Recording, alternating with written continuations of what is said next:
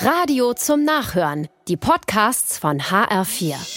Der HR4 Polizeireport.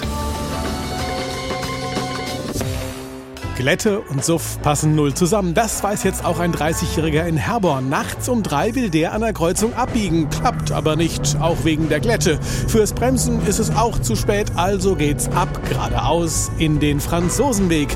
Der Wagen schlittert genau auf eine Garage zu, durchbricht zuerst das Tor und dann die Rückwand.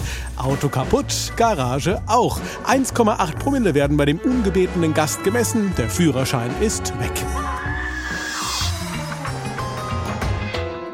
Was machst du, wenn du gerade ein Fahrrad geklaut hast und die Polizei um die Ecke kommt?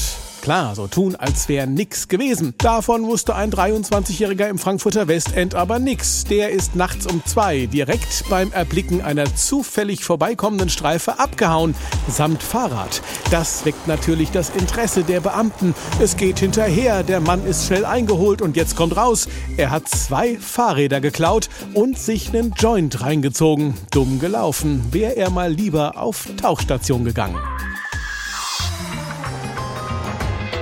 Dödel der Woche ist ein 20-Jähriger aus Kassel-Oberzweren. Der kommt in der Heinrich-Pletz-Straße zufällig an einem mobilen Blitzer vorbei und da steigt sie wieder auf. Die Wut in ihm. Diese Dinger haben ihn schon so oft erwischt und so viel Geld gekostet. Jetzt gibt's Rache.